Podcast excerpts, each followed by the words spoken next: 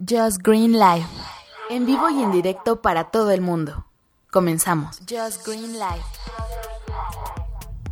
Efectivamente, estás escuchando Just Green Live aquí en Punto Primario y te doy la bienvenida hoy que es miércoles 17 de enero del 2018. Pues hoy te voy a contar la la historia de Juanita, que es una cliente mía de hace muchos años y siempre que tiene dudas tecnológicas me consulta, entonces me manda a veces mensajes, me habla o me reenvía correos.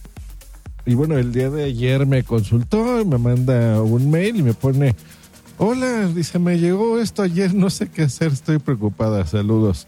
Bueno, me reenvió un mail de estos que ya conocemos típicos, eh, donde te intentan hacer phishing, que eso es como pescarte, a ver si caes.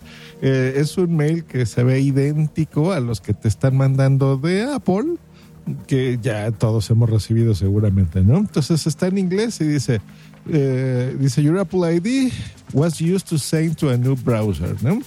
Que esto es típico, ustedes lo han visto cuando tú, eh, tú mismo, a lo mejor estás accediendo a tu cuenta de Apple o de cualquier otro servicio en otra computadora o teléfono no habitual y normalmente el sistema te envía un correo por seguridad para saber que eh, para que tú te enteres que alguien está entrando y si no eres tú, pues bueno, te pongas en contacto o tomes acciones de inmediato.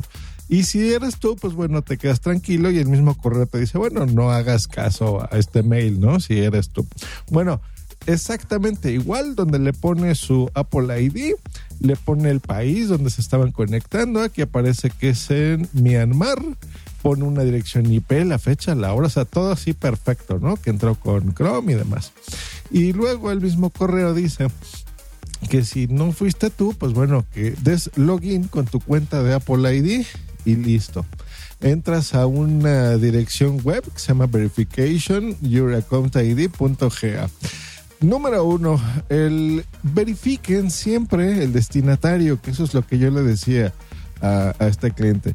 Fíjate siempre, siempre quién está mandando el correo, porque ahí es donde tú te vas a dar cuenta si es eh, un correo de estos de phishing que te quieren transar o efectivamente es un servicio que tú quieres.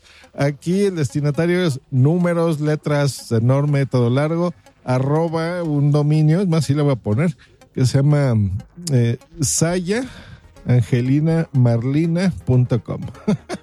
Jamás Apple te va a mandar un correo de una dirección así, pues te lo va a firmar normalmente como apple.com, lo que sea. Entonces, fíjense, desgraciadamente la señora Juanita pues cayó, de, se dio, supuso que le querían hacer una tranza porque al darle clic pues lo lleva, le pone el, Apple ID que tú lo tienes que escribir, que normalmente es tu correo, tu contraseña y al siguiente paso le decían, bueno, tienes que verificar tu tarjeta de crédito. Obviamente eso es lo que querían estos tipos, sacarle la tarjeta de crédito y bueno, de paso tener la contraseña de su Apple ID, que tú sabes que con eso pues puedes comprar muchas cosas dentro del catálogo de Apple, aplicaciones, música, películas que de alguna forma estas ratas pues también les pueden revender y dar mal uso de, estas cosas, ¿no? Tuve el tino, el buen tino de contactarme porque ya le expliqué que no, o sea, que estaba eh, cayendo en un fraude. Ella empezó a sospechar al momento de dar su tarjeta de crédito cuando se la pidieron. Aún así, pues bueno, me contactó y bueno, ya le ayudé a cambiar la contraseña y asunto arreglado, ¿no? Eh, no hubo problemas. Eh, Apple, de todas formas, le bloqueó la cuenta por seguridad por 24 horas. Eh, y bueno, se me hace una medida correcta, ¿no? No, no vimos movimientos porque todo fue así bastante rápido, ¿no? En cuestión de, de minutos todavía. Entonces le pude ayudar y bueno, tuvo el tino de hacerlo. Pero el motivo de este episodio, pues es eso, es tener mucho cuidado con este tipo de cosas, porque la verdad es que es fácil caer, ¿no? O sea, incluso a, gente que en teoría ya somos ultra experimentados, pues a veces se nos olvida revisar las cosas básicas, ¿no? Como quién te lo está enviando, realmente es Apple, realmente es otra empresa. Eh, entonces, mucho ojo con eso, mucho ojo, la verdad. Y bueno, vamos a, es hora de pasar aquí a... Contacto. Puedes mandarnos una nota de voz en Telegram.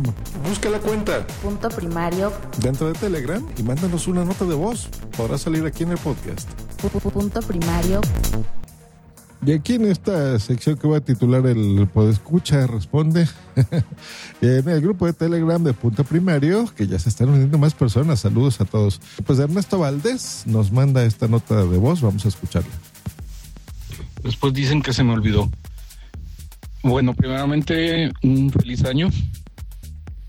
Y una de las tantas cosas que ahorita se me ocurre es el hecho, cómo vencer el miedo, flojera, timidez y algunos que otros objetivos al momento de querer Netflix, al momento de querer grabar o empezar a grabar lo que quieras. Eh, saludos, gracias Ernesto por mandarme Ernesto Valdés. Tu nota de voz. Mm, no te entendí, Ernesto. Lo siento, no sé si estoy muy distraído volver a grabar Netflix. No entiendo, superar la timidez para volver a grabar Netflix. Em, no entiendo. Como cuando usted, utilizábamos las videocaseteras, que puedes poner un cassette y grabar tu episodio. Pues bueno, se podría hacer, pero no le veo sentido en esta era digital. Eh, pero bueno, si, si te refieres a descargar, no sé, una serie, una película documental que estás viendo en Netflix, bueno, hay una opción en la misma aplicación que puedes descargar los contenidos. No funciona con todo y ah, obviamente funciona solo en las aplicaciones, o sea, en tu Android, en tu iPhone o en alguna tablet también se puede hacer, en donde tengas la aplicación de Netflix. Hay cierto contenido que es aplicable a las descargas. Tienes que abrir la aplicación de Netflix y te vas, hay una opción que se llama descargas, que es la tercera opción normalmente, y ahí hay un, un botoncito que dice buscar más para descargar. Tú lo aprietas y ya te pone exactamente los contenidos que tú puedas descargar.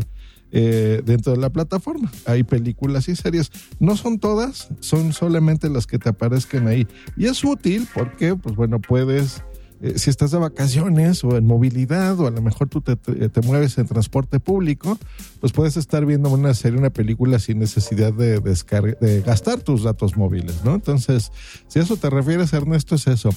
Y si te refieres a grabar, por ejemplo, podcast o algo así, en un mundo donde, nos está, donde estamos plagados de servicios como Netflix que nos quitan tiempo, en teoría, eh, pues bueno, tienes razón, tenemos muchos distractivos, pero bueno, esto ya dependerá de cada quien, ¿no? Eh, si, si te distraen mucho estas cosas, pues trata de fijarte un horario y decir, bueno, de tal hora a tal hora es hora de Netflix, o al revés, ¿no? De tal hora a tal hora es hora de grabar mi podcast, por ejemplo, y bueno, crearte esa, esa rutina, ¿no? Muchos podcasters se acostumbran, eh, eh, bueno, me incluyo, acostumbramos a hacerlo por la mañana, entonces en la mañana es día de grabar. En mi caso, pues bueno, es generalmente a lo largo del día, pero casi siempre es de a partir de las 9 de la mañana hasta más o menos las 4 de la tarde. Esas son mis horas en las que o hago entrevistas o grabo mis podcasts o eh, en donde colaboro con otros podcasters. Pues bueno, hacemos eh, los programas, por ejemplo, los editamos y, y, demás. Y ya para mí la tarde, noche, pues bueno, esa es ya dedicada para mi ocio personal, ¿no? Absolutamente. Pero bueno, no sé, y perdón Ernesto si a eso te referías, si no te invito a que vuelvas a grabar otra nota de voz y la compartimos aquí en el podcast y la desarrollamos. Vale, pues un saludo, gracias por escucharme y nos oímos la próxima aquí en Just Green Life. Que estén muy bien, hasta luego y bye. bye, bye, bye